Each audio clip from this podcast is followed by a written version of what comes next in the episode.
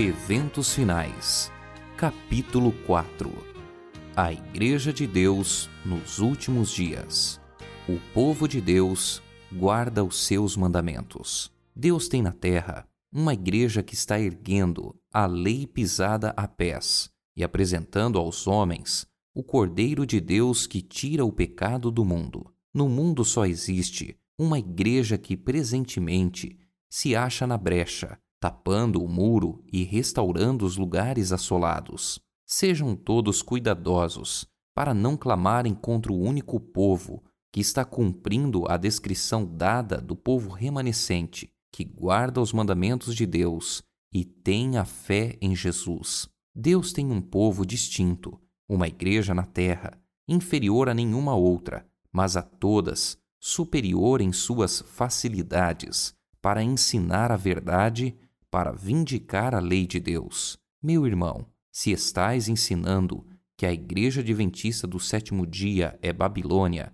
estais errado. Eles têm o testemunho de Jesus. A proporção que se avizinha o fim e há um contínuo crescimento da obra, que tem por objetivo transmitir ao mundo a última advertência, vai se tornando mais importante para os que abraçaram a verdade possuir uma compreensão clara tanto da natureza como da influência dos testemunhos que Deus, em sua providência, vinculou à obra da terceira mensagem angélica desde a sua origem. Os homens poderão apresentar um ardil após o outro, e o inimigo procurará desviar as almas da verdade, mas todos os que creem que o Senhor tem falado por intermédio da irmã White e lhe tem dado uma mensagem, estarão livres dos muitos enganos que surgirão nesses últimos dias. Haverá pessoas que pretenderão ter visões. Quando Deus vos der claro testemunho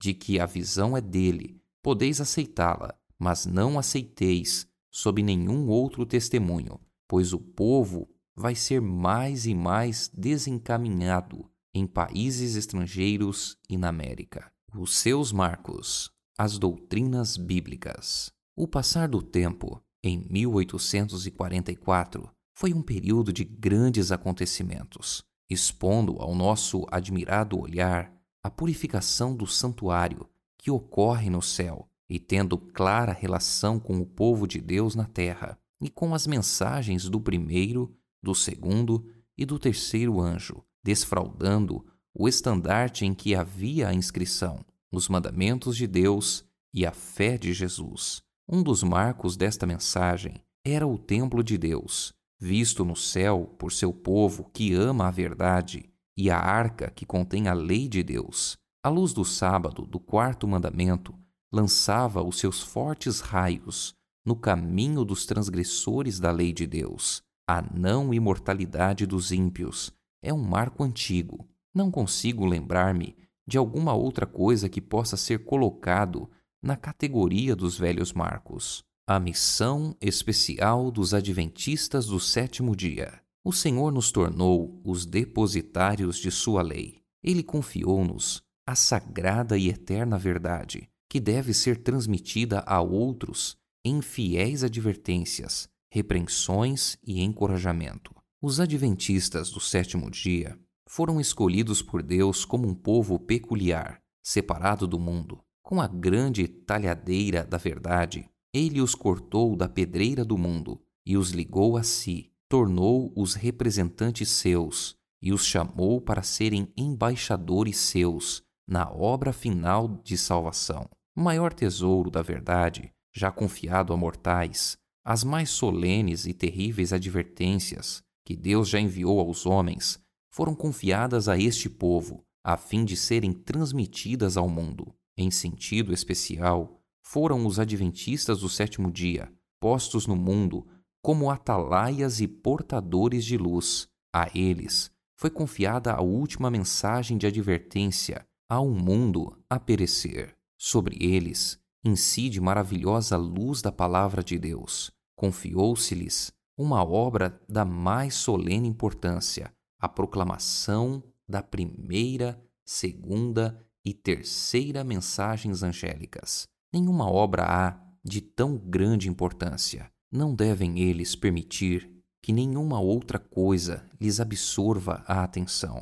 Por que foi organizada a Igreja Adventista do Sétimo Dia? Aumentando o nosso número, tornou-se evidente que sem alguma forma de organização haveria grande confusão e a obra não seria levada avante com êxito. A organização era indispensável para prover a manutenção do ministério, para levar a obra a novos campos, para proteger dos membros indignos tanto as igrejas como os ministros, para a conservação das propriedades da igreja, para a publicação da verdade pela imprensa e para muitos outros fins. Seu Espírito nos iluminou, mostrando-nos que deveria haver ordem e perfeita disciplina na igreja, e era essencial a organização. Método e ordem manifestam-se em todas as obras de Deus, em todo o universo. A ordem é a lei do céu e deveria ser a lei do povo de Deus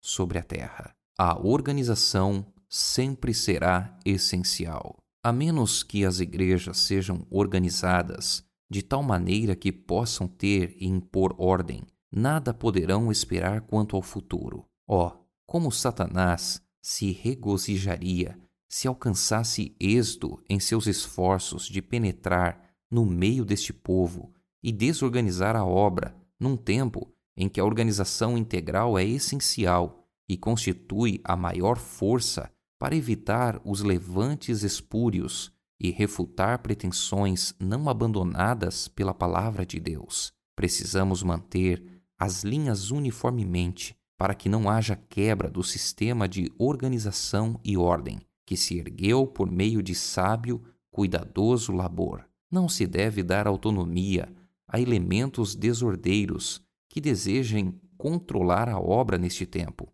Alguns têm apresentado a ideia de que, ao aproximarmos-nos do tempo do fim, cada filho de Deus agirá independentemente de qualquer organização religiosa. Mas fui instruída pelo Senhor de que nesta obra não há isso de cada qual ser independente. À medida que nos aproximamos da crise final, em vez de achar que há menos necessidade de ordem e harmonia de ação, devemos ser mais sistemáticos do que temos sido até agora. A autoridade especial da Igreja de Deus. Deus investiu sua Igreja de especial autoridade e poder que ninguém tem razão em desrespeitar e desprezar, pois ao proceder assim está desprezando a voz de Deus o mais alto poder abaixo do céu, concedeu o Senhor à sua igreja. É a voz de Deus em seu povo reunido na qualidade de uma igreja que deve ser respeitada. Um tempo de debilidade e cegueira espirituais. Foi confirmado tudo quanto declarei em Minneapolis, que precisava haver uma reforma nas igrejas. Deviam ser efetuadas reformas pois a debilidade e a cegueira espirituais se apossaram das pessoas que tinham sido agraciadas com grande luz e preciosas oportunidades e privilégios. Como reformadores, elas haviam saído das igrejas denominacionais, mas desempenham agora uma parte semelhante à que desempenharam as igrejas. Tínhamos a esperança de que não haveria necessidade de outra saída, embora nos esforcemos por preservar a unidade do Espírito no vínculo da paz, não deixaremos, pela pena e pela voz, de protestar contra o fanatismo. Cristo diz o seguinte: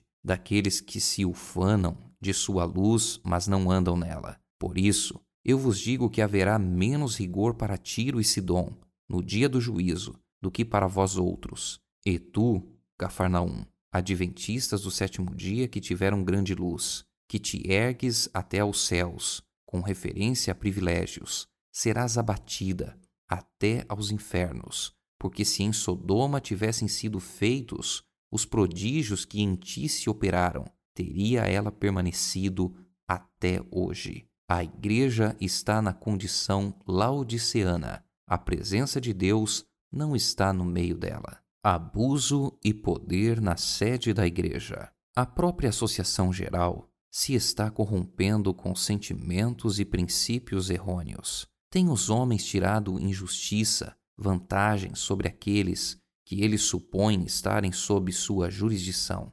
Determinaram coagir os indivíduos, governariam ou arruinariam. O poder despótico que se tem desenvolvido, como se a posição tivesse feito dos homens deuses, faz-me temer e deveria causar temor. É uma maldição, onde quer e por quem quer que seja exercido, apesar das responsabilidades em demasia sobre uns poucos homens, e alguns não fazem de Deus o seu conselheiro, que sabem esses homens das necessidades da obra em campos estrangeiros? De que modo poderão saber como decidir as perguntas que lhes vêm pedindo informação? Seriam necessários três meses para que os que estão em campos estrangeiros receberem a resposta de suas perguntas, mesmo que não houvesse demora em escrever. Os que vivem em países distantes não farão o que o bom senso lhes diz que é correto,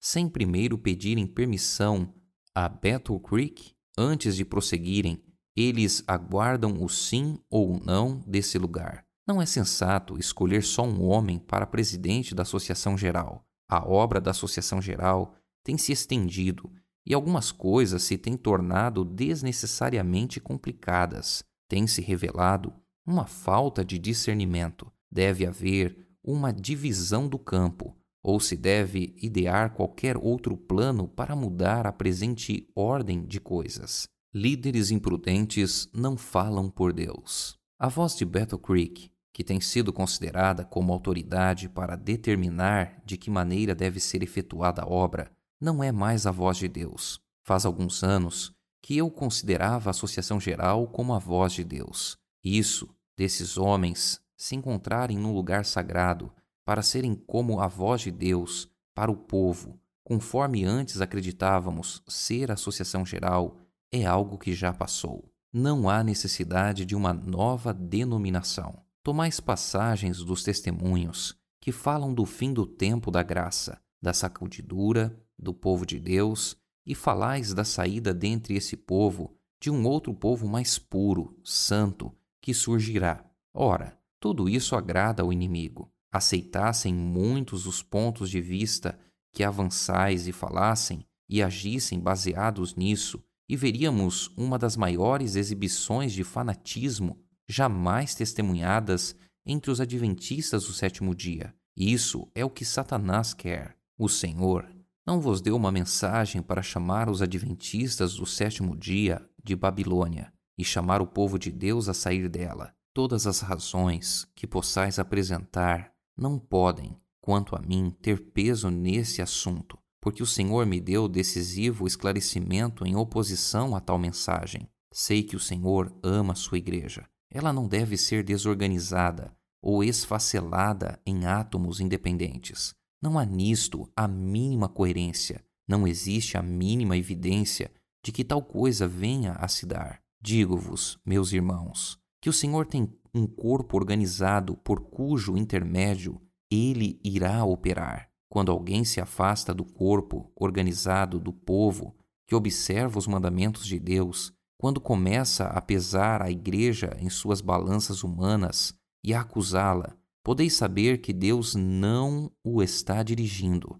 Ele se encontra no caminho errado. Deus porá tudo em ordem. Não há necessidade de duvidar de estar temeroso de que a obra não seja bem sucedida. Deus está à testa da obra e porá tudo em ordem. Caso haja coisas necessitando serem ajustadas na direção da obra, Deus atenderá a isso e trabalhará para endireitar todo o erro. Tenhamos fé que Deus vai conduzir a nobre nau que transporta o seu povo em segurança para o porto. Não tem Deus uma igreja viva? Ele tem uma igreja mas esta é a igreja militante e não a igreja triunfante. Entristecemo-nos de que haja membros defeituosos, de que haja joio no meio do trigo. Embora existam males na igreja e tenham de existir até ao fim do mundo, a igreja desses últimos dias há de ser a luz do mundo poluído e desmoralizado pelo pecado.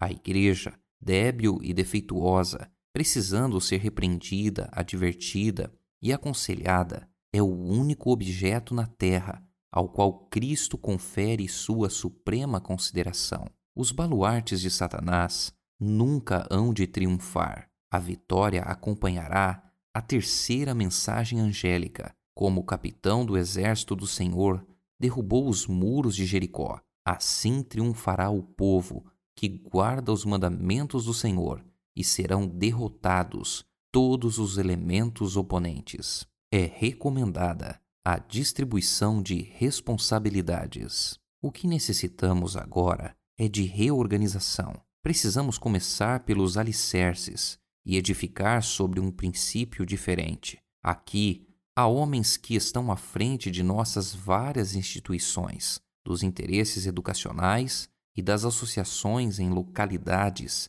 e estados diferentes. Todos estes devem ser homens representativos, ter voz ativa em elaborar e formar os planos que serão postos em execução.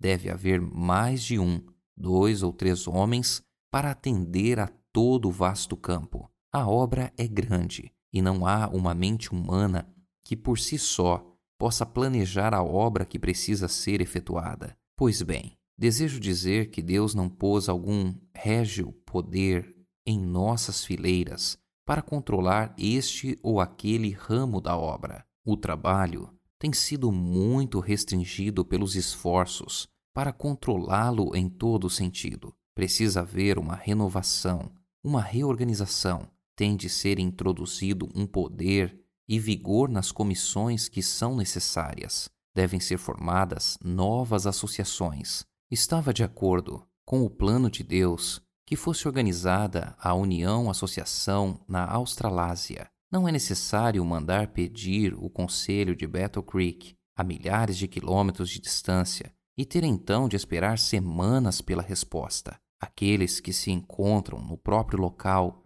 devem decidir o que tem de ser feito. A Assembleia da Associação Geral de 1901 se mostra sensível. Quem supondes, vós, tem estado entre nós desde que começou esta Assembleia? Quem tem mantido afastados os aspectos censuráveis que geralmente aparecem numa reunião como essa? Quem tem andado de um lado para o outro nos corredores deste tabernáculo? O Deus do céu e seus anjos. E eles não vieram até aqui para dilacerar-vos, mas para conceder-vos mentes sãs e tranquilas. Tem estado entre nós para realizar as obras de Deus e deter os poderes das trevas, para que não fosse impedida a obra que ele queria que se realizasse. Os anjos de Deus têm estado trabalhando entre nós. Nunca fiquei mais surpresa em minha vida do que pelo rumo que as coisas tomaram nesta reunião.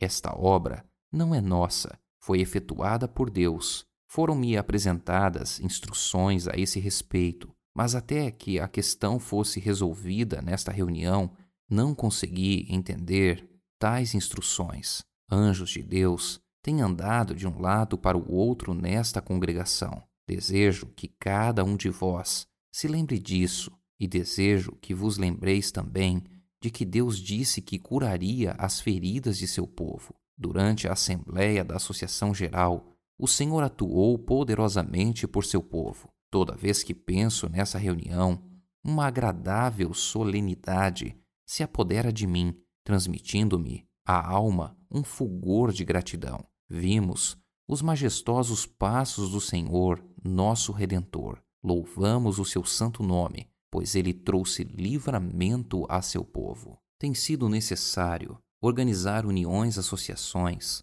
para que a Associação Geral não exerça um domínio arbitrário sobre todas as associações separadas. O poder conferido à associação não deve concentrar-se num só homem, ou em dois, ou em seis. Deve haver um conselho de homens sobre as divisões separadas. É reafirmada a confiança na organização adventista do sétimo dia. Não podemos desviar-nos agora do fundamento estabelecido por Deus. Não podemos agora entrar em nenhuma nova organização, pois isto significaria apostasia da verdade. Sou instruída a dizer aos adventistas do sétimo dia em todo o mundo: Deus chamou-nos, como um povo, para sermos-lhe particular tesouro. Ele designou que sua igreja na terra esteja perfeitamente unida no espírito e conselho do Senhor dos Exércitos até ao fim do tempo. Por vezes, quando um pequeno grupo de homens, aos quais se acha confiada a direção geral da obra, tem procurado, em nome da Associação Geral, exercer planos imprudentes e restringir a obra de Deus, tenho dito que eu não poderia por mais tempo considerar a voz da Associação Geral, representada por esses poucos homens, como a voz de Deus. Mas isto não equivale a dizer que as decisões de uma associação geral, composta de uma assembleia de homens representativos e devidamente designados de todas as partes do campo, não deva ser respeitada. Deus ordenou que os representantes de sua igreja de todas as partes da terra, quando reunidos numa associação geral, devam ter autoridade. O erro que alguns estão em perigo de cometer é dar a opinião e ao juízo de um homem ou de um pequeno grupo de homens a plena medida de autoridade e influência de que Deus revestiu sua igreja no juízo e voz da associação geral reunida para fazer planos para a prosperidade e avançamento de sua obra. Deus investiu sua igreja de especial autoridade e poder, por cuja desconsideração e desprezo ninguém se pode justificar, pois aquele que assim procede despreza a voz de Deus. Sou animada e beneficiada ao compreender o que o Deus de Israel ainda guia seu povo e que continuará com eles até o fim uma declaração de W. C. White. Eu lhe contei, a senhora Lida Scott, como mamãe considerava a experiência da igreja remanescente e falei sobre o seu ensino positivo de que Deus não permitiria que esta denominação apostatasse tão completamente que houvesse o aparecimento de outra igreja. O reavivamento espiritual ainda é necessário. Certa vez, ao meio-dia, eu estava escrevendo sobre a obra que poderia ter sido realizada na última Assembleia da Associação Geral, em 1901, se os homens, em posição de confiança, houvessem seguido a vontade e o caminho de Deus. Os que têm tido grande luz não têm andado na luz. A reunião se encerrou e não foi efetuada a mudança. Os homens não se humilharam diante do Senhor como deveriam ter feito e não foi comunicado o Espírito Santo. Eu havia escrito até esse ponto quando perdi a consciência e parecia estar presenciando uma cena em Battle Creek. Estávamos reunidos no auditório do tabernáculo. Foi feita uma oração, cantado um hino e houve outra oração. Fizeram-se fervorosas súplicas a Deus. A reunião foi assinalada pela presença do Espírito Santo. Ninguém parecia ser tão orgulhoso que não pudesse fazer sincera confissão, e os que tomaram a dianteira nessa obra foram os que tinham influência, mas antes não tiveram coragem para confessar seus pecados. Houve tal regozijo como nunca dantes se ouvira no tabernáculo. Então despertei de meu estado de inconsciência e durante algum tempo não consegui lembrar-me de onde eu estava. Ainda tinha a caneta na mão foram-me proferidas as palavras: Isto poderia haver acontecido. O Senhor esperava realizar tudo isso por seu povo. Todo o céu estava à espera para ser benigno. Pensei onde poderíamos encontrar-nos se houvesse sido efetuada uma obra cabal na última Assembleia da Associação Geral. Fiquei profundamente impressionada pelas cenas que recentemente passaram diante de mim à noite. Parecia existir um grande movimento, um trabalho de reavivamento em ação em vários lugares. Nosso povo movia-se em linha e respondia ao apelo de Deus. A paciência de Deus com seu povo. A igreja falhou, falhou deploravelmente em corresponder às expectativas de seu redentor, e contudo, o Senhor não se afasta de seu povo ainda é complacente com eles, não por causa de alguma bondade que se encontre neles, mas para que o seu nome não seja desonrado perante os inimigos da verdade e da justiça, para que as instrumentalidades satânicas não exultem na destruição do povo de Deus. Por muito tempo, ele tem suportado sua obstinação, descrença e insensatez. O Senhor os tem disciplinado com admirável clemência e compaixão. Se atenderem às suas instruções, ele removerá suas más tendências, salvando-os como uma salvação eterna e tornando-os eternos monumentos do poder de sua graça. Devemos lembrar que a Igreja, enfraquecida e defeituosa como seja, é o único objeto na terra a que Cristo concede sua suprema consideração. Ele vela constantemente com solicitude por ela e fortalece-a por seu Espírito Santo. Deus coopera com os que são fiéis a Ele. O Senhor Jesus sempre terá um povo escolhido para servi-lo. Quando o povo judeu rejeitou a Cristo, o príncipe da vida, ele tirou-lhes o reino de Deus e entregou-o aos gentios. Deus continuará lidando com cada ramo de sua obra, de acordo com esse princípio. Quando uma igreja demonstra ser infiel à palavra do Senhor, seja qual for sua posição, e por mais elevada e sagrada que seja sua vocação, o Senhor não pode mais cooperar com eles. Outras pessoas são então escolhidas para assumir importantes responsabilidades. No entanto, se estes, por sua vez, não purificarem a vida de toda má ação, se não estabelecerem puros e santos princípios em todos os aspectos de sua vida, o Senhor os afligirá e humilhará dolorosamente, e a não ser que se arrependam, os removerá da posição que ocupam, tornando-os um opróbrio, julgados pela luz concedida. Nas balanças do santuário, há de ser pesada a Igreja Adventista do sétimo dia.